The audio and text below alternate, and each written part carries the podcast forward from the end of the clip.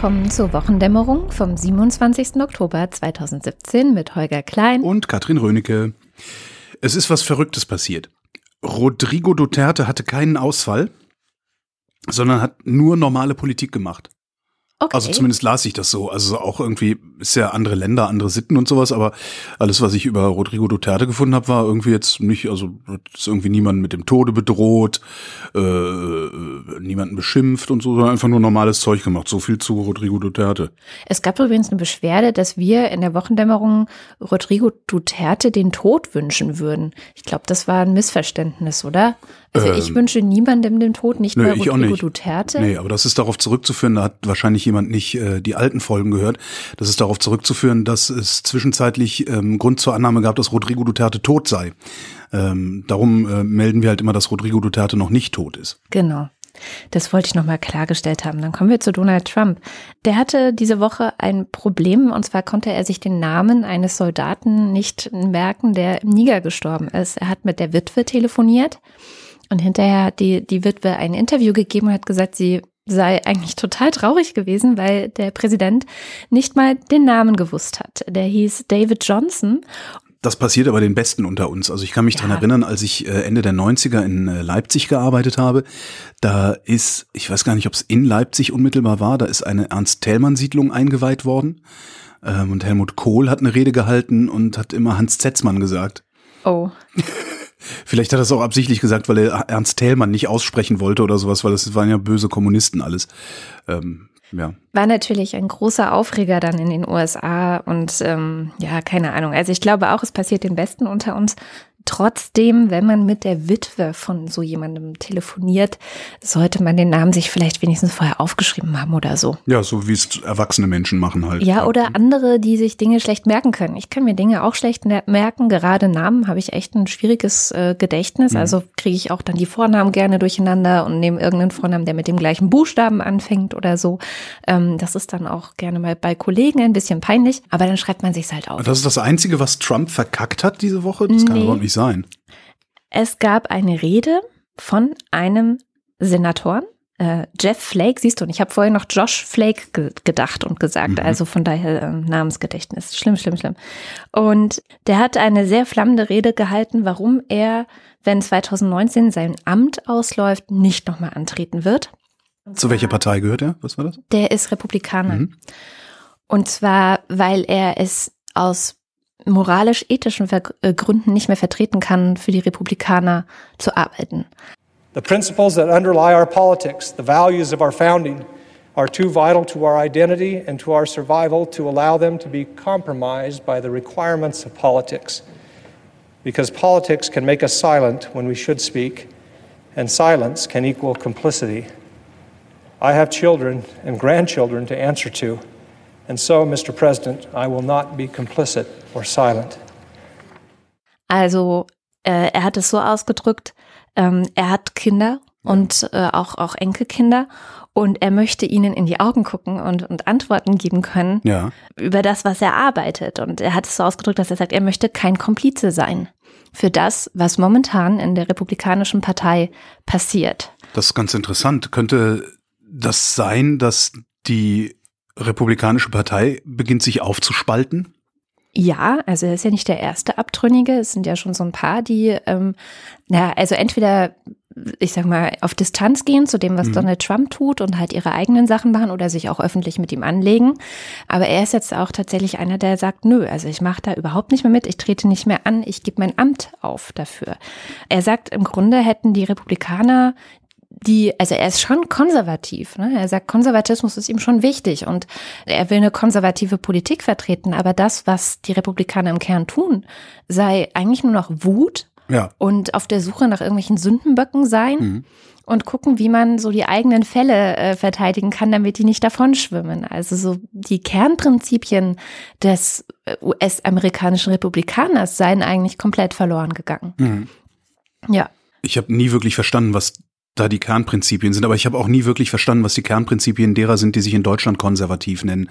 Also natürlich dieses äh, äh, äh, dieses Familiending, ähm, ähm, Ja, aber nee, es ist mir fremd. Es ist mir einfach sehr fremd. Und in den USA ist es mir umso fremder. Also weil ich dieses, ich verstehe dieses Land auch nicht. Also ich äh, begreife zum Beispiel nicht, wie man eine allgemeine Krankenversicherung schlecht finden kann.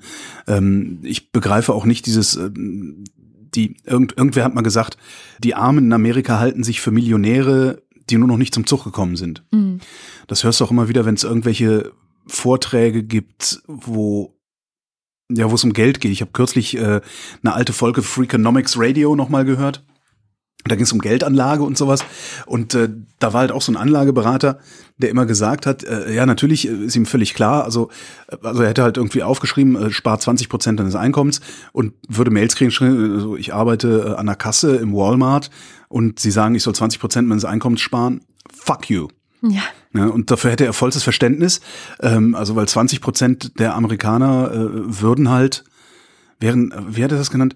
At, in, at this stage of your life nicht in der Lage sein, 20 Prozent zu sparen. Das heißt, im Grunde äh, gehen die davon aus, dass es jedem Einzelnen früher oder später sehr gut gehen wird oder mhm. zumindest zur Mittelschicht gehören wird. Und das entspricht ja überhaupt nicht der Realität. Äh, das, das, mir ist das sehr fremd. Und das ist ja selbst in der Demokratischen Partei in den USA, sind solche Gedanken ja durchaus nicht ungewöhnlich. Mhm. Aber davon dann auch noch einen Konservatismus zu abstrahieren, das gelingt mir nicht. Es gelingt mir wirklich nicht. Und ich bin selbst konservativ. Ja, wer denn, was bist du denn für ein Konservativer? Das weiß ich nicht, aber ich bin sicherlich. Wertekonservativ oder wie würdest du das dann nennen? Also was willst ja, du denn bewahren? Denn, was, ja eben, was ich bewahren will, sind die Errungenschaften, die wir heute haben. Genau. Also das ist das, was ich bewahren und, und äh, äh behutsam weiterentwickelt sehen möchte. Aber also ich, ich weiß nicht, sind Konservative anti-emanzipatorisch? Ja, einige schon, ja. Ja, also das wäre ich dann halt nicht, aber ich bin nicht in der Lage, von mir zu behaupten, ich sei ein Linker oder ich sei keine Ahnung was. Also wenn, dann würde ich mich eher als konservativ bezeichnen. Ich okay. möchte gerne, dass die Dinge so bleiben, wie sie sind. Ähm, ich bin aber auch manns genug zu verstehen, dass sie das nicht tun. Und zu gucken, wie ich in ja, einer sich ändernden Welt trotzdem zurechtkomme mm. und mich nicht mit Händen und Füßen dagegen wehre, dass die Welt sich verändert. Auch wenn es zu meinem Nachteil sein sollte. Wer ja auch so ein Konservativer in den USA ist, ist Mike Pence, der Vizepräsident. Und das war jetzt nochmal ein sehr langes Stück im The New Yorker, das ist so ein Magazin. Ähm, man würde auf Neudeutsch sagen, ein Long Read, also wirklich sehr lang. Deswegen werde ich jetzt hier auch nicht weiter referieren, sondern einfach darauf verweisen. Es ist wirklich ein großer, großer Lesetipp, weil das ja schon so Mode geworden ist, in den USA zu sagen, oh, Hauptsache Trump ist weg, dann ist halt Mike Pence der Vizepräsident. Und der ist sehr konservativ, was auch äh, bei ihm heißt es ganz klar auch, er ist einfach sehr religiös. Also er macht ihn das auch gleichzeitig zu einem Rassisten und Frauenfeind und genau, er ist jetzt gegen Abtreibung und er möchte also Rassist, weiß ich jetzt gar nicht. Ich habe jetzt kein Beispiel im Kopf, ja, wo man sagen könnte, der ist, ist frauenfeindlich. Genau, also frauenfeindlich auf jeden Fall, aber ja. Rassist. Rassist habe ich jetzt kein Beispiel im Kopf, wo ich sagen würde, okay, da ist er auch Rassist. Aber er ist halt so ganz einer dieser christlichen hm. Fundamentalisten, kann hm. man eigentlich schon bei ihm sagen. Und ähm, der New Yorker hatte aufgezeigt, warum es nicht wünschenswert ist, dass er jetzt der Präsident wird. Und das ist ganz interessant, nämlich was Trump in seinem Wahlkampf gemacht hat, war ja so, sich hinzustellen als der unabhängige Kandidat, mhm. der nicht von irgendwelchen Milliardären finanziert ist, sondern der selber so viel Geld hat, dass er das gar nicht nötig hat. Dass er so. sich nur von Russen hat finanzieren lassen müssen. Ne? das äh, ja. wird, äh, genau, was macht eigentlich Robert Mueller? Muss ich auch mal wieder nachgucken. Mhm. Mache zur nächsten Woche. Aber das muss dann eben das FBI zeigen, inwieweit es da Verflechtungen gab. Jedenfalls hat er alle anderen Kandidaten, auch republikanische, immer bezichtigt, sie würden ja von Milliardären gesponsert und sie seien im Grunde nur Marionetten. Also er hat sie mhm. wirklich Puppets genannt, also ja, Puppen. Und Mike Pence ist jetzt tatsächlich so eine Marionette, also zeigt der New Yorker auf, weil er finanziert wird durch diese Kochbrüder, die mit der, also der eine ist der reichste Mann in New York und die haben Thinktanks laufen, finanzieren politische Kandidaten, finanzieren politische Kampagnen und durch Mike Pence sind die ins Weiße Haus oder ans Weiße Haus rangekommen. Das heißt, inzwischen gibt es da sehr enge Verflechtungen. Inzwischen sind auch die Kochbrüder, die im Wahlkampf noch gegen Trump waren, nicht mehr ganz so gegen Trump, weil so Sachen wie, ja, der Klimawandel, der ist ja gar nicht erwiesen und so, kommt denen halt total entgegen. Also sie machen halt so Anti-Klimawandel-Kampagnen. Mhm. Ähm, und, und die Brücke ist tatsächlich Mike Pence. Und was der New Yorker sagt, ist im Grunde, wenn der jetzt Präsident würde, dann wären die Koch Brothers quasi direkt äh, Präsidenten fast. Was, was würde das, was mich, was mich jetzt, wir machen das ja, machen wir das eigentlich seit zwei Jahren schon, dass wir uns Trump angucken? Nee, eigentlich erst seit Trump hm. äh, Präsident ist. Seit Januar. Seit Januar. Ich merke, wie ich zunehmend müde werde, über amerikanische Innenpolitik nachzudenken, weil die mir sehr fern ist. Also hm. die, die, die macht mit mir nichts. Es gibt ja so das Nachrichtenkriterium der Nähe. Also eine Nachricht ist dann eine Nachricht oder ein Ereignis wird dann zur Nachricht.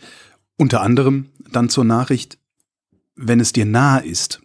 Und ähm, was so in der US-Innenpolitik passiert, ist mir einfach fern. Also was würde Mike Pence für die Außenpolitik bedeuten? Das finde ich interessant. Das ist ja genau das, was die Befürworter dieses Präsidenten sagen, ne? dass er eine ruhigere Hand hätte, dass er, er ist ja auch schon durch die Welt gereist, hat äh, andere Politiker getroffen und hat sich in bestimmten Situationen ganz besonnen und so verhalten, wie man es von einem Präsidenten erwartet, also präsidial. Der kann Diplomatie, der kann mit äh, anderen Staatschefs reden, der kann auch mit Feinden auf eine diplomatischere Art und Weise umgehen. Also er wäre nicht so, dass er auf einmal twittern würde, äh, hier Nordkorea, ähm, ja. Rocketman, passt mal auf, ich mache euch Ver platt. Oder versteht so. ihr die Vorzüge des Welthandels? Na klar, also ich meine. Dann möchte ich Mike Pence haben und nicht Donald Trump. Also, weil ganz ernsthaft, was der nach innen macht, ähm, ist mir ehrlich gesagt ein bisschen egal. Das ist das Problem der Amerikaner und das haben auch die Amerikaner zu lösen. Das können wir denen nicht lösen. Mhm. Also das, ja.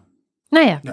das war auch äh, schon das, was ich zu Donalds Woche diese Woche aufgeschrieben habe. Ich habe mir nämlich auch vorgenommen, immer nur noch drei Sachen zu berichten. Aus dem gleichen Grund, weil ich es auch langsam so ein bisschen. Man wird müde, ne?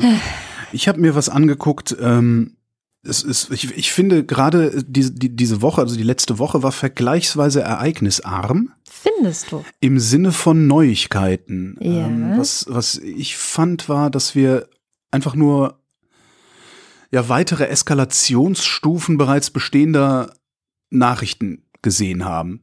Das ist mir so hängen geblieben. Also ich habe echt Schwierigkeiten gehabt zu gucken, was ist denn eigentlich neu, was ist mir aufgefallen, also was war so mal so ein Eyecatcher für mich irgendwie und da hatte ich praktisch nichts. Also das ist schon ganz interessant. Okay, Donnerstag, den 26. ist Peter Steutner äh, freigelassen, was auch eine sehr interessante Geschichte, vor allen Dingen eine interessante Konstellation ist, wie ich finde. Also dass Gerhard Schröder im Auftrag der Bundesregierung zu äh, Erdogan fährt und Erdogan davon überzeugt, den Staatsanwalt nicht anzurufen, um zu sagen, dass er nicht freigelassen werden soll, weil irgendeiner unserer Korrespondenten sagt, ne, das funktioniert halt so, dieses Prinzip bei Erdogan.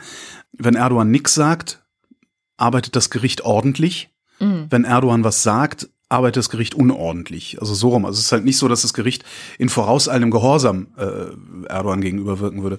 Und das fand ich schon ein bisschen pikant, dass also die Bundesregierung offensichtlich nicht aus eigener Kraft in der Lage ist, Erdogan dazu zu bringen, ähm, sich da rauszuhalten aus dem Rest Rechtsstaatlichkeit, der da in der Türkei vielleicht noch existiert, sondern dass da Gerhard Schröder hinfahren muss. Und ja. Aber was der da genau getan hat, weiß ja, ja auch keiner so zugeredet. recht. Ja. Ich, ich, weiß es nicht. Also der, der, ich habe dann, der, dann, das spontan habe ich gedacht, okay, ein DDR-Gefangener, ein politischer DDR-Häftling hat im Durchschnitt gut 50.000 äh, Euro gekostet für die Bundesrepublik. Wie viel mag Peter Steutner gekostet haben? Mhm. Ja. Ja, und vielleicht das auch nicht an unmittelbaren Kosten, sondern an irgendwelchen Zusagen oder sonst wie. Naja, äh, aber das sind so Ereignisse, die, die sind passiert, aber irgendwie habe ich jetzt nicht ist jetzt nicht so irgendwas, wo ich denke so, oh, da ist ein neuer Konflikt ausgebrochen oder so, da muss man mal hingucken. Darum habe ich auf einen alten Konflikt geguckt. Und zwar einen vergleichsweise sehr alten Konflikt. Und zwar äh, ist seit ein paar Wochen äh, in den Nachrichten sind die Rohingya. Die Rohingya sind die äh, myanmarische muslimische Minderheit. Es sind Sunniten, äh, ungefähr eine Million Leute stellen die und die äh, jetzt im Inland, äh, es gibt noch ungefähr anderthalb Millionen Rohingya, die als Staatenlose im Exil irgendwo leben. Die leben im Grenzgebiet zu Bangladesch Darum fliehen die auch nach Bangladesch rüber. Also die müssen halt einfach nur über die Grenze. Und zwar auf dem Gebiet, das ähm, einem untergegangenen Staat namens Arakan entspricht. Der ist Ende des 18. Jahrhunderts äh, erobert worden, dann einverleibt worden, dann war ja sowieso Kolonialgeschichte und sowas. Und weil sie halt in dem Grenzgebiet leben, sind sie halt äh, rüber nach Bangladesch. Ähm, die sprechen eine Sprache äh, aus dem Bengali, also ein Dialekt aus dem Bengali, was auch in Bangladesch gesprochen wird. Äh, und die leben, und jetzt kommt Anführungszeichen, schon immer in dieser Gegend und sind vor tausend Jahren zum Islam konvertiert. Sagen die Rohingya vor allen Dingen deren politischen Aktivisten. Belegbar ist, äh, dass es da Siedlungswellen gab in dieser Gegend aus, oh Gott, jetzt habe ich, ich habe es mir nicht aufgeschrieben, also es gab zwei Siedlungswellen, zwei größere, eine im 16. Jahrhundert, eine im 18. Jahrhundert. Äh, das ist belegbar, dass die da also seit 200, 400 Jahren vielleicht leben und nicht äh, schon immer und vor 1000 Jahren zum Islam konvertiert sind. Was die Rohingya auch machen äh, in ihrer Geschichtsschreibung ist, äh, die, die ignorieren wirklich Hinweise darauf, dass es in dieser Gegend auch schon buddhistische Siedler gegeben hat, äh, als die Rohingya kamen oder entstanden sind oder irgendwie sowas. Also sie machen da ordentlich Geschichtsklitterung, betreiben die da unten anscheinend. Und daraus und kann man möglicherweise erklären, warum Burma so hieß Myanmar früher. Also Burma hat sich 1982 ein Staatsbürgerschaftsrecht gegeben, das alle Minderheiten umfasst. 135 Minderheiten leben in Myanmar. Wow. Ähm, bloß nicht die Rohingya. Die sind nicht unter dieses Staatsbürgerschaftsrecht gekommen. Ähm, die werden vom äh, Staat, also damals von, vom Militär, also es war bis 2010 äh, war Myanmar eine Militärdiktatur, die werden als illegale Einwanderer aus Bangladesch gesehen. Die sagen, ihr seid aus Bangladesch illegal eingewandert, macht, dass ihr wegkommt. Das ist ganz witzig. Also sie haben auch vor den Vereinten Nationen schon mal gefordert. Ähm, also die Vereinten Nationen bezeichnen sie als die am stärksten verfolgte Minderheit der Welt. Okay. Ich erkläre gleich, warum das so ist. Die, äh, die, die unterliegen Beschränkungen, die unterliegen Repressionen, die dürfen keinen Landbesitz haben. Wo Landbesitz war, sind die enteignet worden und das ist den buddhistischen Siedlern, die da äh, einsickern, zugeschlagen worden. Ähm, die werden wahllos misshandelt, tatsächlich, wahllos. Die kriegen halt einfach auf die Fresse. Wenn die irgendwo hingehen zu, einem, zu einer Behörde oder sonst irgendwie was, kriegen die eins auf die Fresse. Einfach so. Und dann kann es sein, dass sich mal jemand um dich kümmert. Die dürfen nicht reisen. Ja, also sind halt staatenlos auch, also kommen also nicht raus. Die dürfen noch nicht mal ohne Erlaubnis in den nächsten Ort. Also sie können nicht einfach mal, wenn, wenn ein Rohingya auf der Straße zwischen zwei Dörfern aufgegriffen wird, kriegt er ein paar auf die Fresse, wenn er das nicht nachweist. Aber wahrscheinlich kriegt er auf die Fresse und dann gucken sie nach, ob er, ob er da überhaupt lang darf. Äh, die werden, die werden zur Zwangsarbeit verpflichtet. Ähm, die müssen sogar um Erlaubnis fragen, wenn sie heiraten sind wollen. also Untermenschen. Das sind Untermenschen im wahrsten Sinne des Wortes. Also sie müssen um Erlaubnis fragen, wenn sie heiraten. Und es dauert Jahre, bis diese Erlaubnis erteilt wird. Zwischendurch gibt's auf die Fresse. Und zwar gibt es sowohl von der buddhistischen Mehrheitsbevölkerung auf die Fresse, also das ist die ja, ne, du kannst also, anscheinend kannst du, ich überspitze das jetzt, wenn du so rumläufst als Buddhist und Rohingya siehst, kannst du ihm halt eins draufhauen, weil hat er ja verdient. Ähm, und im, selbst im Ausland werden die verfolgt. Also die, die myanmarische Regierung stellt immer mal wieder Anträge ähm, in den Ländern, in denen die Rohingya sich niedergelassen haben, die einfach mal einzuknasten und alles Mögliche. So, jetzt ist Myanmar allerdings sowieso schon voller e-, ethnischer Spannungen. Ja, also da, das ist sowieso schon Hexen. Das sind 135 Ethnien, die da irgendwie miteinander klarkommen müssen. Die Mehrheit, habe ich gesagt, ist buddhistisch. Die haben immer wieder Pogrome. Kannst du, gibt lange Listen äh, von, von Rohingya-Pogromen durch Buddhisten. Die haben immer wieder Pogrome durchgeführt. Äh, der Staat hat, ich glaube, an die 20 Militäraktionen gegen die Rohingya gefahren. Dann gab es irgendwann 2012, also vor ungefähr fünf Jahren, haben die ersten größeren Unruhen im Lande angefangen, dass die Rohingya gesagt haben, wir, wir haben hier keinen Bock mehr drauf, wir machen da jetzt nicht mehr mit. Äh, daraufhin hat der Präsident, der damalige Präsident, äh, vor den Vereinten Nationen gefordert, die Rohingya mögen doch bitte in Flüchtlingscamps umziehen mhm. oder gleich das Land verlassen. Also die UN möge dafür sorgen, der UNHCR möge dafür sorgen, dass die Rohingya aus Myanmar verschwinden, sozusagen. So, 2016, schon unter Aung San Suu Kyi, sind diese Pogrome offizielle Politik von Myanmar geworden. Das heißt, auf einmal hat die Staatsmacht einfach mal mitgemacht. Ja, also sie haben es nicht nur toleriert und so irgendwie punktuell mal äh, um sich geschlagen. Was ein bisschen pikant ist, ist, Aung San Suu Kyi hat einen Friedensnobelpreis bekommen. Ja, ja. ja? Ne? Äh, den kriegst, muss man auch mal sagen, den kriegt man ja nicht, weil man der Friedensbringer ist, sondern den kriegt man, weil ja eine äh, friedliche Veränderung der Welt perspektivisch von dir zu erwarten sein könnte. Barack Obama mhm. war auch so jemand, der hat einfach so viel Hoffnung verbreitet, dass er diesen Friedensnobelpreis verdient hat. Als er ihn dann hatte, ist ihm immer vorgeworfen worden, dass er sich nicht absolut friedlich verhält wie Gandhi, was du natürlich nicht kannst, wenn du Präsident der Vereinigten Staaten bist. Jedenfalls, also 2016 hat der Staat angefangen, sich an den Pogromen zu beteiligen. Das ist alles sehr verkürzt. Äh, ne? Wer das nachlesen will, das Internet ist voll von äh, Artikeln über die Rohingya. Daraufhin hat sich auch 2016 eine Rebellengruppe gegründet namens Arakan Rohingya Salvation Army. Die kämpfen für die Autonomie der Rohingya in Myanmar. Und zwar kämpfen die mit Waffengewalt. Ja? Oh je. Deren Kritiker sagen, die wollen hier einen islamischen Staat errichten. Hm. Keine Ahnung, ob das stimmt oder nicht, werden wir wahrscheinlich erst rausfinden, wenn die sich durchgesetzt haben, falls sie sich jemals durchsetzen. Dann gab es in den letzten zwei Jahren zwei Anschläge, zwei größere Anschläge durch eben diese, diese Rebellentruppe. Ähm, 2016 ein, da gab es die erste Fluchtwelle von knapp 300.000 Leuten, die über die Grenze nach Bangladesch sind. 2017 gab es die zweite Fluchtwelle mit nochmal ungefähr so vielen Leuten, sodass jetzt von diesen 1 Million Rohingya, die in Myanmar gelebt haben, 600.000 nicht mehr da leben, sondern über die Grenze nach Bangladesch sind und da in einem Elend leben, das man sich nicht vorstellen kann. Also das ist der totale Wahnsinn. Wir haben diese diese Woche haben wir einen, ähm, einen Arzt interviewt von Ärzte ohne Grenzen, der das erzählt hat, wie also der hat im Krankenhaus gearbeitet, äh, in, in welchem Zustand die Leute da ankommen und wie die drauf sind und sowas. Und es gab äh, eine internationale Geberkonferenz die Woche auch, die äh, versuchen 350 Millionen Euro Euro, ja, ich glaube 350 Millionen Euro zusammenzukratzen, nur um da erstmal Lebensmittel und Medikamente hinzubringen. Also sie haben keine sanitären Anlagen, die haben kein Trinkwasser, die haben exakt gar nichts. Das sind die Rohingya. Und jetzt die Preisfrage. Warum lässt die internationale Gemeinschaft die burmesische oder myanmarische Regierung gewähren, obwohl sie weiß, dass da Scheiß läuft? Die UN wissen das. Es gibt Resolutionen, es gibt äh, äh, Reports und alles Mögliche. Warum lassen die die gewähren? China? Nee, das ist jetzt meine Theorie. Okay. Weil Myanmar bis 2010 eine Militärdiktatur war und weil die Weltgemeinschaft hofft, dass Aung San Suu Kyi da tatsächlich einen demokratischen Rechtsstaat zu bauen in der Lage ist. Was im Moment noch einigermaßen auf dem Rücken der auf dem Rücken der Rohingya. Was im Moment auch noch ein bisschen fragwürdig ist. Also ähm, es gibt Hinweise darauf, äh, recht eindeutige Hinweise darauf, dass äh, Aung San Suu Kyi äh, überhaupt nichts zu melden hat, sondern dass das Militär da immer noch die Macht hat in Myanmar. Hm. Aber äh, ja, ich habe tatsächlich den Eindruck, dass die Weltgemeinschaft ein bisschen wegguckt und sagt, okay, äh, das kostet jetzt eine Million Leute.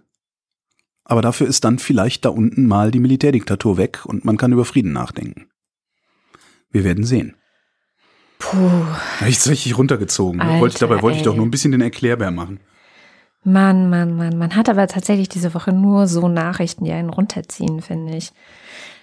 Anderes Beispiel.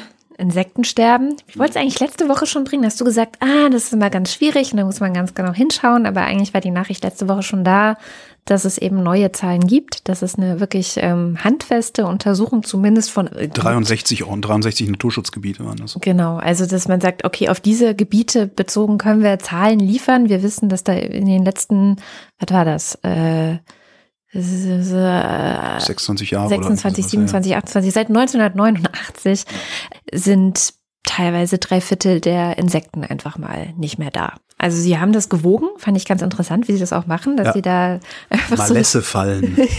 ja, auf. Da hast du dein Leben lang Malesse mit mit den Fallen.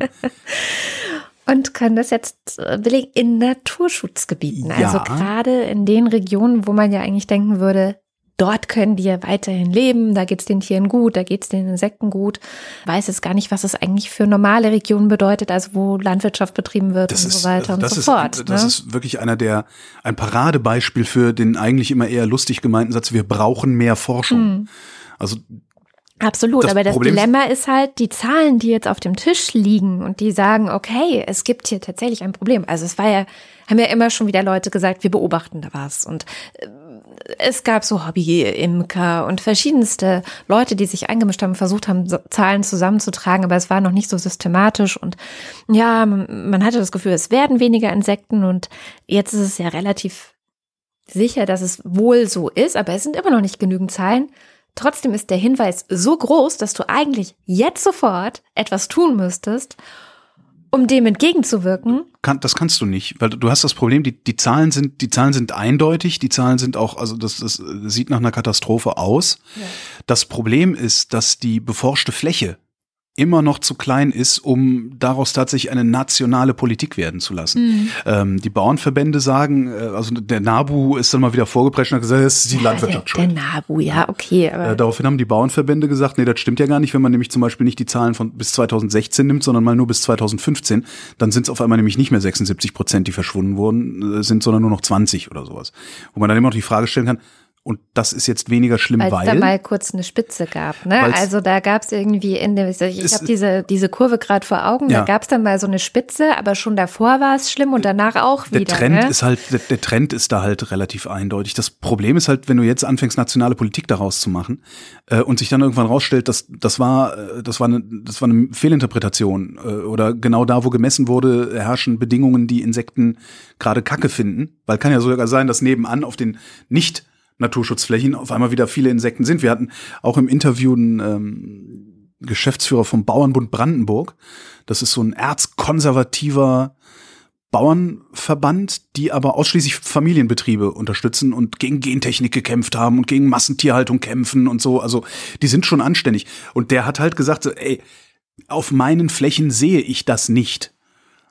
Das ist was der sagt, ich muss ihm das glauben. Ja. Also ja, wir brauchen dringend mehr Forschung. Ja. Will er es nicht sehen? Das ist halt die Frage. Das Problem ist, und das ist so ein bisschen, was jetzt viele Forscher sagen, wir können nicht 20 Jahre warten, bis wir wirklich Zahlen haben. Also weil letztendlich brauchst du wieder Langzeitstudien, du musst dann das, das später mit dem heute vergleichen und auch in anderen Orten. Und das dauert 20 Jahre. Und die, klar musst du jetzt diese Infrastruktur auch aufbauen, das wirklich messen zu können. Aber du kannst doch nicht 20 Jahre warten, bis du dann politisch aktiv wirst. So. Das ist halt das Dilemma. Also so ein bisschen auch dieses Klimaschutzdilemma. Da haben wir auch vor 30 Jahren angefangen zu sagen, es gibt ein Problem. Naja, Inzwischen aber da können wir, ist es klar. Ja, aber es hat auch 20 Jahre naja, da, da, da hat aber da waren die 20 Jahre waren nicht das hat nicht 20 Jahre gebraucht, um dieses Problem zu identifizieren, sondern es hat 20 Jahre gebraucht, Uns bis die Menschen bis die Menschen verstanden haben. Nö, auch nicht. Auch, auch. Nein, schon. du kannst ja über Eisbohrkerne und so kannst du sowas ja ermitteln. Also die die Daten, die wir haben, die reichen ja ewig weit zurück. Das Problem ist ja, du musst es erstmal den Leuten vermitteln. Ja, du hast dann ja auf einmal die ganzen Klimawandelleugner.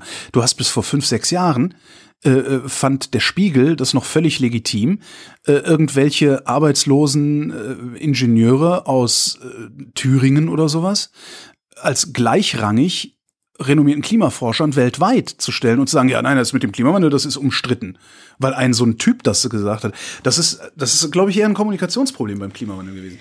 An was mich das erinnert, ist das Waldsterben. Ja, Daran erinnert mich das. das ist und doch das, die Gefahr, die du siehst wahrscheinlich, ne? wenn du sagst, naja, wir können ja jetzt nicht so na, äh, beides. Also das, überaktivistisch werden. wir hatten halt damals sauren Regen, Waldsterben ähm, und sind völlig ausgerastet und haben überall Filteranlagen eingebaut und sonst irgendwie was. Und ich ehrlich, ich weiß es ehrlich gesagt nicht, weil ich habe mich lange nicht mehr drum gekümmert ums Waldsterben. Das kann auch sein, dass das gar nicht so schlimm war. Das weißt du halt im Nachhinein nicht, ne? Das weißt du halt im Nachhinein nicht. Also das ist immer so ein bisschen das Problem bei Aktionismus. Andererseits denke ich mir, ja, dann machen wir jetzt halt mal ein bisschen Aktionismus davon. Das Dass ist die halt Welt, die Welt genau wird nicht davon Problem, untergehen, was ich dass wir weniger Fleisch essen zum Beispiel. Ne? Sowas, Also, genau, genau, aber genau. schlag das mal vor. Schlag das mal vor und du wirst bei der nächsten Bundestagswahl sofort abgestraft. Ne? Das ist ja den Grünen passiert. Deswegen haben wir ja jetzt so zahme Grüne, die sich überhaupt nichts mehr trauen, die ja auch irgendwie, ja. gerade vorhin äh, gab es so eine kleinen, äh, kleine, kleine Zusammenfassung der Koalitionsverhandlungen von heute. Es ging unter anderem auch um Klimapolitik. Und tatsächlich sieht es so aus, als ob die sich stundenlang gestritten haben und am Ende konnten sie sich gerade so darauf einigen, dass die längst vereinbarten Klimaziele weiterhin gelten Ja. sollen. Ja, also das ist alles total irre, was da Ja, gerade passiert. Und Es gibt in der aktuellen Zeit einen sehr schönen Artikel von, Von äh, Ben Bernd Ulrich, Ulrich. der ähm, ja genau diesen der jetzt grüner ist. Wo ich auch so ein bisschen muss ich da echt Augen rollen. Auch ich denke so, ja, ist sehr schön. Also ist auch schön, ich freue mich auch, aber die Erkenntnis kommt so spät, ja. Also die Grünen werden seit 20 Jahren dafür fertig gemacht, dass sie halt in bestimmten Bereichen, es sind viele Wissenschaftler bei den Grünen, gerade auch aus dem Ökologie, Ökologiebereich. Es ist total viel Wissen dort und wenn die angekommen sind und gesagt haben, zum Beispiel Veggie Day, vielleicht einmal in der Woche kein Fleisch, wirst du halt komplett niedergeprügelt, ja, wirst fertig gemacht dafür. Naja. Wobei das wahrscheinlich auch eher ein, Medienproblem ist, ne? Weil man kann das ja auch, man kann das ja auch ordentlich vermitteln. Klar schreien dann irgendwie die, die, die Spacken von der Bildzeitung schreien natürlich über alles rum, was sich irgendwie ausschlachten lässt. Aber wenn alle anderen Medien nicht in dasselbe Horn tröten würden, sondern das einfach mal vernünftig diskutieren würde. Und zwar nicht so vernünftig wie Bernd Ulrich. Bernd Ulrich hat ja zwei Arten der Vernunft in diesem Artikel identifiziert. Und zwar einmal, ich habe leider die Formulierung vergessen, wie er es genannt die hat. Die Vernunft der Mitte. Ja, die Vernunft der Mitte, aber er hat da, glaube ich, sogar ein noch griffigeres Wort für. Also die Vernunft der Mitte, die eigentlich überhaupt nicht vernünftig ist, weil nämlich, wenn man sich äh, die, äh, also er hat das im ökologischen Bereich äh, diskutiert, wenn man sich nämlich den Extremismus der Ökologen anguckt, dann sind das die Leute, die Leute, die kein Fleisch essen, die Leute, die aufs Autofahren verzichten. Äh, das sind eigentlich die, die vernünftig handeln, weil nämlich die Dinge, die Realität, die Realität letztendlich? letztendlich dieses Handeln vorgibt und alle anderen, diese Vernunft der Mitte, eigentlich die Realität völlig ausblendet. Ja. Ja, ja, genau. Und eigentlich sind das die Extremisten. Er hat dieses schöne Beispiel mit den 60 Kilo Fleisch, die jeder Deutsche im Durchschnitt im Jahr isst. Kilo, 60 ey. Kilo. Und ich esse schon viel Fleisch und ich schaffe das nicht mal ansatzweise. Das ist einmal eine komplette Kadder, ja. Das ist echt krass, ja. ähm, die da gegessen wird. Und er genau sagt, ja, dass das ist doch extrem. Aber nein, wenn dann jemand kommt und sagt, vielleicht einmal in der Woche kein Fleisch, wird es so dargestellt und so gedreht, als sei das die Extremposition. Ja. Und das ist halt tatsächlich auch was, was ich ja schon, ich meine, ich, ich habe früher grüne Politik gemacht und das ist das, womit du immer wieder konfrontiert wirst, dass du hingestellt wirst, als seist du ja einfach völlig irre und völlig kaputt im Gehirn und Nimm hättest irgendwie ist ja dasselbe. Ist hättest ja irgendwie zu viel Drogen gefressen oder so, ja, dass du jetzt ankommst und meinst, äh, man sollte vielleicht weniger fliegen ja. oder so. Dabei sollte man weniger fliegen. Man sollte auf Verbrennungsmotoren verzichten, wo, wo es auch nur irgendwie möglich ist. Ja. Ja, auf jeden Fall fand ich das dann auch wieder sehr deprimierend. Also ich finde sowas immer sehr deprimierend, wenn dann hinterher so dieses, also ich habe überhaupt nicht diesen Told You So Effekt, ja, also dass man sagt, okay, ja, jetzt endlich merkt es zum Beispiel auch mal Bernd Ulrich in der Zeit, den ich ansonsten auch für eher konservativ, also der wirkt ja wie so ein frisch Bekehrter. das ist äh, ähm, sehr ja, schön. Ich glaube, der macht da eher, ich glaube, das ist für den eher so ein bisschen so ein so ein intellektuelles Spiel, einfach zu gucken, mal in diese Richtung zu diskutieren. Ähm, ja und ich habe Mal, aber das ne? Gefühl, nee, es ist nicht das erste Mal, aber trotzdem habe ich das Gefühl, dass er, also sagen wir mal, dass er das angefangen hat als äh, intellektuelles Spiel mhm. und jetzt gerade feststellt, dass das gar kein dummes Zeug ist, was ihm da alles einfällt. Beziehungsweise, dass er keine Gegenargumente hat. Ja, Weil es gibt guten. halt kein gutes Argument, das Inlandsflüge rechtfertigen kann. Gibt es nicht. Keins. Null. Ja, zumal Zeitersparnis. Bahn auch nicht. Schon ganz cool ist. Also ich finde die Bahn ist, aber heute habe ich, ich bin heute Bahn gefahren und habe mich wieder gewundert. Also in letzter Zeit, ich bin glaube ich in den letzten zwei, drei Monaten fünfmal Bahn gefahren oder so. Und jedes Mal denke ich, das ist viel zu voll hier. Es mhm. sind viel zu viele Menschen hier die sind drin. super ausgelastet, die Züge. Die, die schaffen das anscheinend gar nicht, wirklich alle Menschen, die Bahn fahren wollen, zu transportieren. Wie sollte das dann werden, wenn wirklich Menschen weniger fliegen? Das würde ein ziemliches Bahnchaos verursachen, glaube ich. Also müsste dann nochmal ordentlich sein. aufgestockt ist, werden. Die Frage ist da auch, wer fliegt denn da eigentlich? Ne? Also wer sitzt denn in diesen Billigfliegern zum Beispiel? Sind das Rollkoffertouristen, auf die man auch gut verzichten kann? Also die dann halt einfach nicht reisen? Oder sind das tatsächlich Geschäftsleute? Bei Inlandflügen? Warum nicht? Geschäftsleute meistens, Warum mal eben nach, von, nö, ein Wochenende nach Berlin. Besuchen? Von Köln aus ein Wochenende hm. nach Berlin machst du mit dem, mit dem Flieger. Wenn du da die sechs Stunden mit der Bahn fahren musst, dann machst du das nicht. Das lohnt ja nicht für, für irgendwie 24 Stunden hier rumhängen oder so. Es gibt übrigens eine sehr gute äh, Stelle im Internet, wo man sich so ablasshandelmäßig davon freikaufen kann, dass man geflogen ist. Äh, Atmosphäre.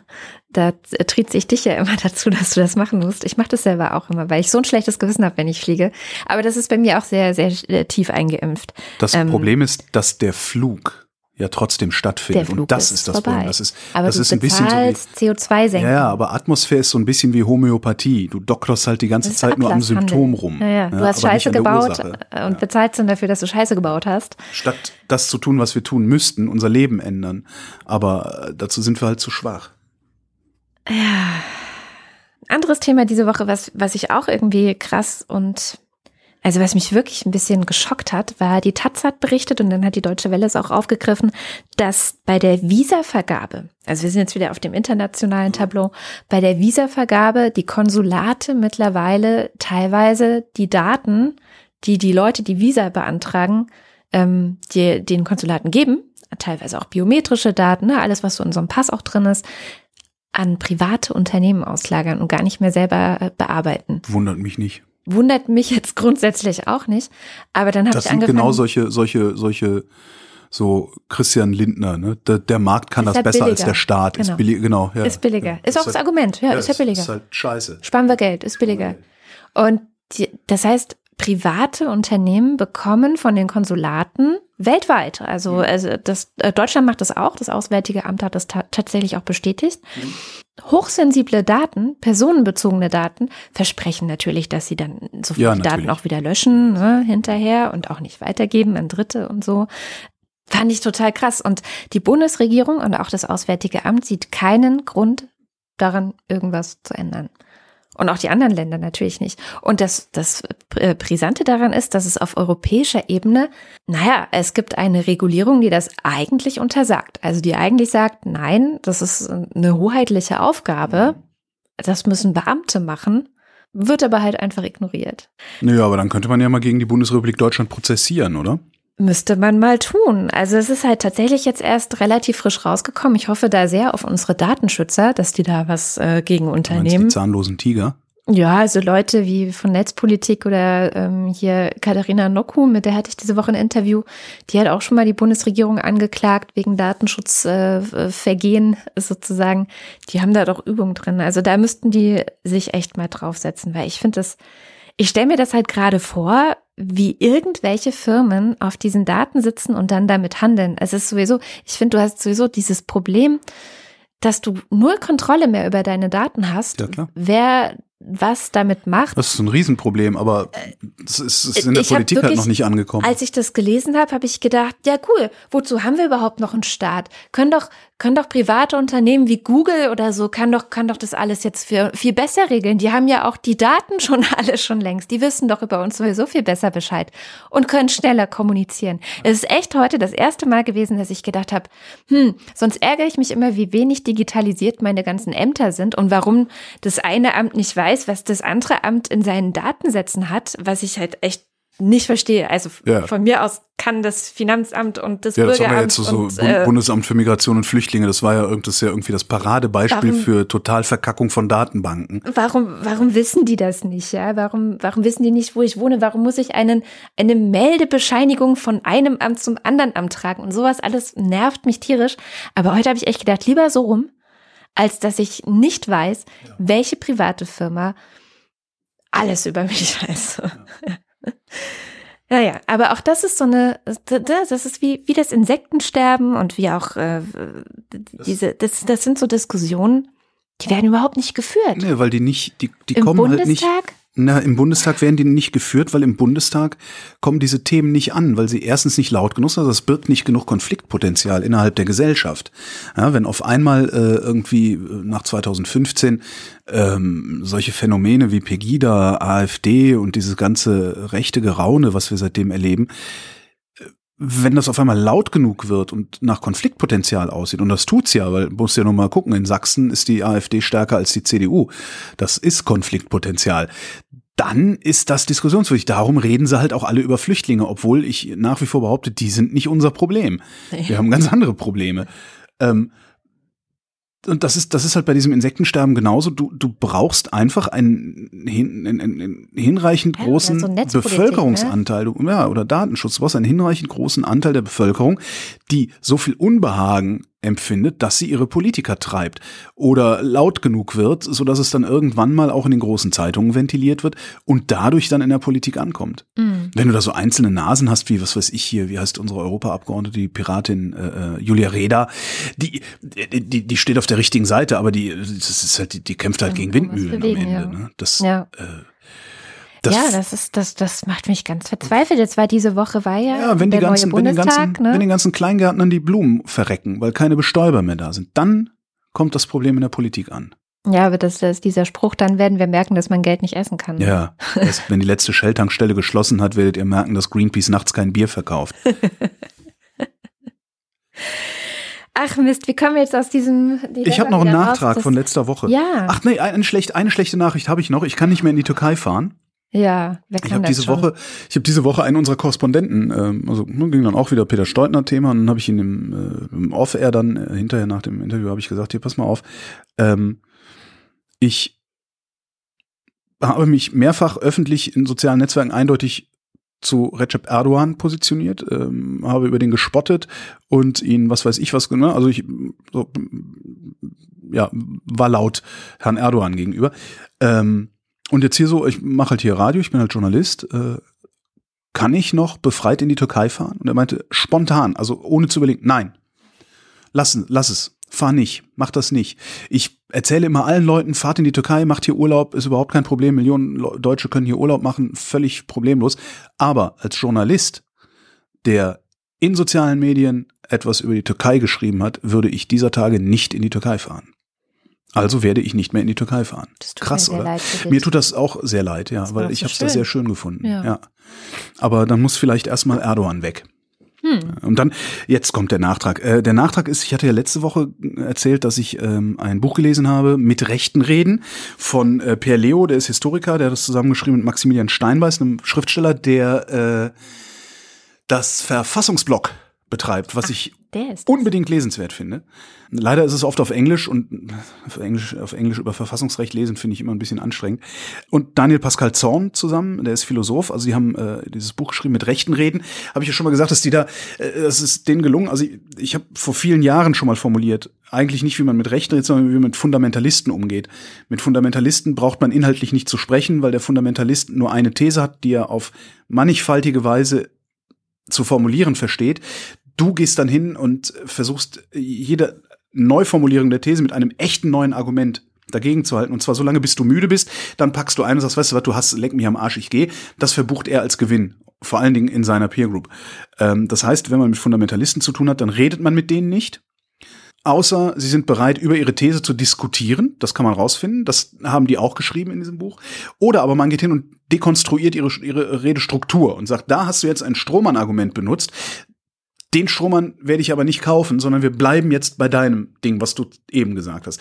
Und das formulieren die in diesem Buch sehr, sehr schön. Und also das, das ist das erste Mal, dass dieses Gefühl, was ich die ganze Zeit mit mir rumtrage, wie man mit solchen Leuten zu reden hat, das ist das erste Mal irgendwie kompakt in einem Werk, das wirklich auch sehr schnell gelesen ist. Ich habe einen Tag dafür gebraucht, um es zu lesen, äh, zusammengetragen ist. Und äh, Per Leo habe ich letzte Woche für Radio 1 interviewt, äh, sehr lange, äh, insgesamt fast zehn Minuten. Und das Gespräch habe ich mitgebracht. Das können wir mal hören, wenn du magst. Bevor wir das hören und dann die Sendung auch zu Ende bringen, wollte ich noch mal erzählen, wie gerade unser Spenden- bzw. Abo-Stand auf Steady ist. Mhm. Äh, wir haben jetzt knapp 1900 Euro. Das sind etwa cool. 76 Prozent dessen, was wir haben wollen. Mhm. Wir haben Ende Oktober und eigentlich haben wir das Ziel nicht erreicht. Stimmt, eigentlich hatten wir mal gesagt, wir machen vier Wochen und dann gucken wir mal. Dann gucken ne? wir mal, wie Ist das schlau oder soll man einfach sagen, wenn am 31.12. nicht genug zusammen ist, hör mal auf? Oder irgendwie sowas?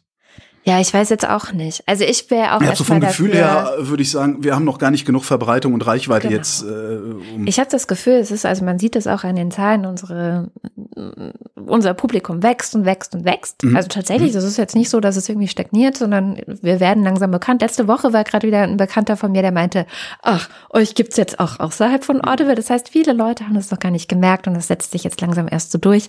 Per Podcast dauert das ja immer ein bisschen lang. Also erzählt es doch bitte weiter, falls euch der Quatsch gefällt, den wir hier machen. Falls nicht, dann. Ähm, Erzähl's trotzdem weiter, können ja die anderen drunter leiden. Ihr müsst das ja nicht hören. Genau. Also ich würde auch sagen, wir haben noch ein bisschen Geduld, weil wir ja langsam wachsen. Aber wir überlegen uns mal, wann wir keinen Bock mehr drauf haben zu warten, oder? Genau, also sagen das irgendwann nicht. spontan in einer Sendung. Jetzt das reicht. war's. Das war die letzte Sendung. Auch cool. Eine andere Möglichkeit wäre, wenn jetzt das jemand hört, ähm, der zum Beispiel eine Firma oder ein Produkt hat, was er total geil findet und wo er gerne hätte, dass wir da in der Sendung äh, für Werbung machen. Wir sind offen dafür. Also wir würden gerne unser kleines Budget, was wir haben, mit ein bisschen Werbeeinnahmen aufstocken, sage ich jetzt mal. Das ist auch, also meine Kollegin Susanne Klingner sagt immer, das ist auch ein Stück weit fairer, weil dann alle ein bisschen dazu beitragen, nämlich indem sie diese Werbung hören und nicht nur die, die gerade bereit sind zu zahlen. Und das finde ich kein so schlechtes Argument. Die, die zahlen, kriegen natürlich keine Werbung, das haben wir ja schon tausendmal gesagt. Also alle, die bei Steady uns unterstützen, auch mit dem kleinsten Betrag, Werbung. kriegen werbefreien Feed. Die kriegen ihren werbefreien Feed, genau. Und jetzt kommt ein Interview mit Per Leo zum Buch mit Rechten reden. Und wir hören uns nächste Woche wieder. Tschüss. Ich kenne so Leute, Die sind menschenverachtend, die sind illiberal, die lehnen die offene Gesellschaft ab. Homosexuelle mögen sie genauso wenig wie Feministen. Die hetzen gegen Minderheiten, verprügeln Schwächere, halten jegliche Emanzipation für Teufelswerk, wünschen sich einen Führer anstelle der parlamentarischen Demokratie und riechen außerdem nach Lulu. So sind sie nämlich, die Rechten. Und niemand, der über ein Mindestmaß an Geistes- und Herzensbildung verfügt, sollte mit solchen Menschen zu tun haben wollen. Und das ist falsch, sagen nicht nur Daniel Pascal Zorn, Maximilian Steinmeiß und Per Leo, die drei allerdings haben ein Buch drüber geschrieben. Dieses Buch heißt Mit Rechten reden und einer der Autoren, der Historiker Per Leo, ist mir jetzt zugeschaltet. Hallo Herr Leo. Hallo, grüß Sie. Meine Aufzählung beschreibt ja eher Rechtsextreme. Ich vermute, Sie machen da einen Unterschied, oder? Ja, genau. Unser erster Move ist eigentlich zu sagen, den Rechten, so wie Sie ihn gerade äh, skizziert haben, den gibt es höchstens als Gegenstand schlechter Literatur. Das, was uns im Moment entgegenschlägt in Form von neuer Rechter, wie sie genannt wird, als intellektuelle Bewegung, Rechtspopulismus als politische Bewegung, muss man als allererstes begreifen als eine Sammlungsbewegung. Es gibt nicht den einen monolithischen Typ, äh, aus denen sich diese Bewegung zusammensetzt, sondern sehr, sehr unterschiedliche. Also vieles von dem, was Sie gerade genannt haben, wird sich auf verschiedene Typen verteilen. Manche sind tatsächlich Holocaustleugner, äh, Schlägertypen. Andere sind vielleicht auch nur heimatlos gewordene Konservative. Dritte sind äh, Leute, die einfach nur gehört und gesehen werden wollen und gar keinen anderen Weg mehr sehen, als einfach druffeste dagegen zu sein. Die kriegt man nicht alle unter einen Begriff. Deswegen macht es auch gar keinen Sinn, jetzt sozusagen von dem Rechten oder den Rechten zu sprechen. Und unser Begriff im Buch ist dementsprechend auch funktional angelegt. Wir fragen mhm. gar nicht nach Inhalten, ganz egal, was jemand erstmal aus der rechten Ecke sagt, sondern wir fragen nur, wie spricht er mit uns? Und ganz platt gesagt, es geht immer um die Herstellung eines Freund-Feind-Modus, eines Sprachspiels, was den anderen immer nur als Gegner anerkennt und äh, auf dessen erwartbare äh, äh Reaktionen hinzielt, durch Provokation zum Beispiel. Das heißt, ich erkenne den Rechten daran, dass er immer auf eine Freund-Feind-Position sich stellt. Zum Beispiel. Zum Beispiel. Das machen viele Linke auch. Eben, oder? genau, wollte ich gerade sagen. Das ist auch deswegen überhaupt nicht spezifisch. Sie glauben gar nicht, mit wem wir uns, also wir Autoren, uns seit Tagen, ähm, wie wild im Internet vor oh, allem Kann ich mir vorstellen, ich bin lange das, genug im Internet. Das, das, das, sind Linke. Das sind Linke. Jetzt äh, rede ich seit gut 20 Jahren mit mehr oder weniger rechten Menschen, habe mindestens eins über diese Leute gelernt. Die erzählen seit 20 Jahren nichts Neues. Warum sollte man denn überhaupt mit denen reden? Sie erzählen vielleicht inhaltlich nichts Neues, aber sie sind strategisch um einiges klüger geworden als noch vor 20 Jahren. Das ist meiner Meinung nach auch die einzige Rechtfertigung für so einen Begriff wie neue Rechte. Dass die sich immer feiner angepasst haben in einem quasi ökologischen Prozess an die Gegenseite. Und diese Gegenseite ist, würde ich auch sagen, in den letzten 20 Jahren immer ausrechenbarer geworden. Das ist das ganz große Problem, äh, mit dem wir es im Moment zu tun haben. Äh, wir würden ja auch niemals sagen, jeder muss und wir müssen alle ausschließlich mit Rechten reden. Es gibt sehr viele unterschiedliche Arten, mit diesen Phänomenen klarzukommen. Nur ist die kluge Rede, die kluge Rede, Gegenrede, das argumentative Streiten mit Sicherheit die Taktik, die im Moment am stärksten zu kurz kommt. Also ja, aber die, die, wollen die überhaupt argumentieren? Das ist im Zweifelsfall egal. Äh, die es ist eine diskursiv verfasste Rechte. Das heißt, die stellen, die, die positionieren sich im Moment in Parlamenten, äh, die, die produzieren Bücher, die, die schreiben Texte, die haben sehr, sehr vielgestaltige ähm, Internetauftritte. Das heißt, die agieren bereits im Modus des Textes. Und in dem Moment, wo sie das tun, müssen sie im Modus des Textes, des Redens, des Argumentierens dagegenhalten. Wenn sie es nicht tun, wenn sie sich dümmer machen als die klügsten Rechten im Moment, haben sie verloren oder spielen anders gesagt den Rechten sozusagen eigentlich Wasser auf deren Mühlen. Es geht im Übrigen gar nicht darum, also weder Kuschelpädagogik zu betreiben, also deren Sorgen immer nur zu verstehen, noch geht es um ein Ideal des Konsenses oder des Überzeugens. Das können sie vielleicht im Einzelfall manchmal schaffen, bei ganz klugen äh, jungen Leuten, die sich irgendwie in der identitären Bewegung zum Beispiel bewegen, orientierungslos sind oder nach Orientierung suchen, mhm. die sind oft ansprechbar auf Argumente. Es reicht oft einfach schon, überhaupt den Rechten in ein Gespräch zu verwickeln. Das fällt ihm schwerer, das ist unangenehmer, als wenn sie einfach die Antifa hinschicken äh, und Nazis rausrufen. Das ist gewonnenes Spiel für die, denn sie machen es denen dann zu leicht. Äh, einige Rezensionen sagen, sie gäben der Linken die Schuld am Erstarken der Rechten. Ich hatte beim Lesen irgendwie ein was anderes verstanden oder zumindest ein anderes Gefühl. W was meinen Sie da wirklich? Ja, also dann äh, sind Sie ein guter Leser. Das freut mich sehr, dass Sie das so gesehen haben.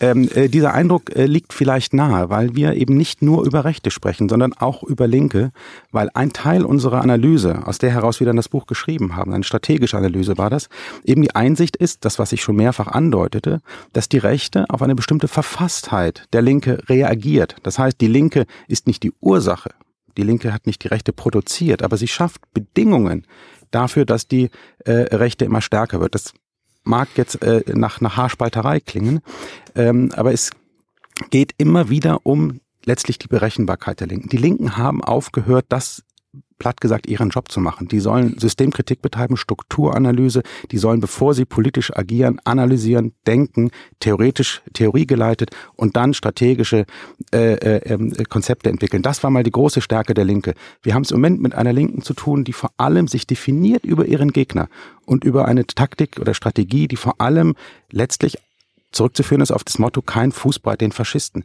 Das hat ihre, seine Berechtigung gehabt in Straßenkämpfen in Ostdeutschland zum Beispiel, wo es wirklich darum ging, dass die Nazis, da, da würde ich wirklich von Nazis auch sprechen, die Neonazis, ganze Dörfer, ganze Regionen sozusagen unter ihre Herrschaft gebracht haben. Äh, und da war eine starke Antifa genau richtig am Platz. Heute haben wir es mit einer viel intelligenteren, wie gesagt, diskursiv verfassten, argumentierenden, publizierenden Rechten zu tun. Und mit denen, der, der kommen wir mit diesen Antifa-Methoden nicht bei. Die Reflexe sitzen aber sehr tief. Und genau damit rechnen die. Und das ist nicht Schuld der Linken, aber es ist eine Bedingung für das Erstarken der Rechten. Jetzt wüsste ich gerne, wie man das macht. Was ist am Reden mit Rechten so besonders, dass es einen Leitfaden dafür braucht? Ja, ich glaube, das liegt an etwas, was ich gerade auch schon ansprach, dass äh, die Art und Weise, wie wir auf Rechte im Allgemeinen, ganz egal wie die sich äh, dann im Einzelfall zeigen, äh, eben sehr reflexhaft äh, reagieren. Deswegen wäre der erste Schritt tatsächlich, sie zu fragen, wie man es nicht macht. Und das gilt tatsächlich für alle Schattierungen des Rechten gegenübers. Und ich glaube, es ist immer klug, abgesehen von extremen Fällen, wenn Ihnen ein Hitler-Verehrer ein Holocaust-Leugner gegenübersteht, dann kann man auch sagen, Nazi-Hals-Maul. Ja? Mhm. Das sind aber die seltensten Fälle. Der erste Move sollte, glaube ich, sein, den anderen nicht zu etikettieren, ernst mal ernst zu nehmen. Nicht einfach gleich die, die, die, das Nazi-Etikett, das Rassisten-Etikett, selbst wenn es berechtigt wäre. Die sagen das ja nicht einfach so. Die sagen ja nicht, einfach Ausländer raus, mehr Deutschland den Deutschen. Das sagen die noch im seltensten Fall. Mhm. Ich das mag heißt, das Fremde, aber in der Fremde sagen die. Ja. Zum Beispiel, zum Beispiel, ja, ja, ja, das ist ein gutes Beispiel. Mhm. Das heißt, sie haben es letztlich mit, teilweise haben sie es mit Maskierungen zu tun, teilweise haben sie auch mit Leuten zu tun, denen man Unrecht tun würde, wenn man sie Rassisten nennt. Das müssen sie im Einzelfall herausfinden. Und da sie es nicht offen sagen, müssen sie es letztlich zeigen. Das heißt, sie sind in der Belegpflicht, wenn sie eine starke Behauptung machen, du bist ein Rassist. So, das ist das Erste. So nicht. Das Zweite ist, sie haben es mit sehr unterschiedlichen Leuten zu tun. Das ist was ganz anderes, wenn ihr Onkel beim Familienfest bei ihnen sitzt und irgendwie über Merkels Flüchtlingspolitik rummeckert und durchscheinen lässt, er wählt die AfD. Ist ein ganz anderer Fall, als wenn Sie es mit einem taktisch, strategisch hochversierten rechten Intellektuellen zu tun haben, der belesen ist und der vor allem Sie kennt, der seit Jahren nichts anderes macht, als uns zu studieren. Da müssen Sie geschult sein. Das ist nicht leicht. Äh, das ist ein Streitgespräch, das Sie führen müssen.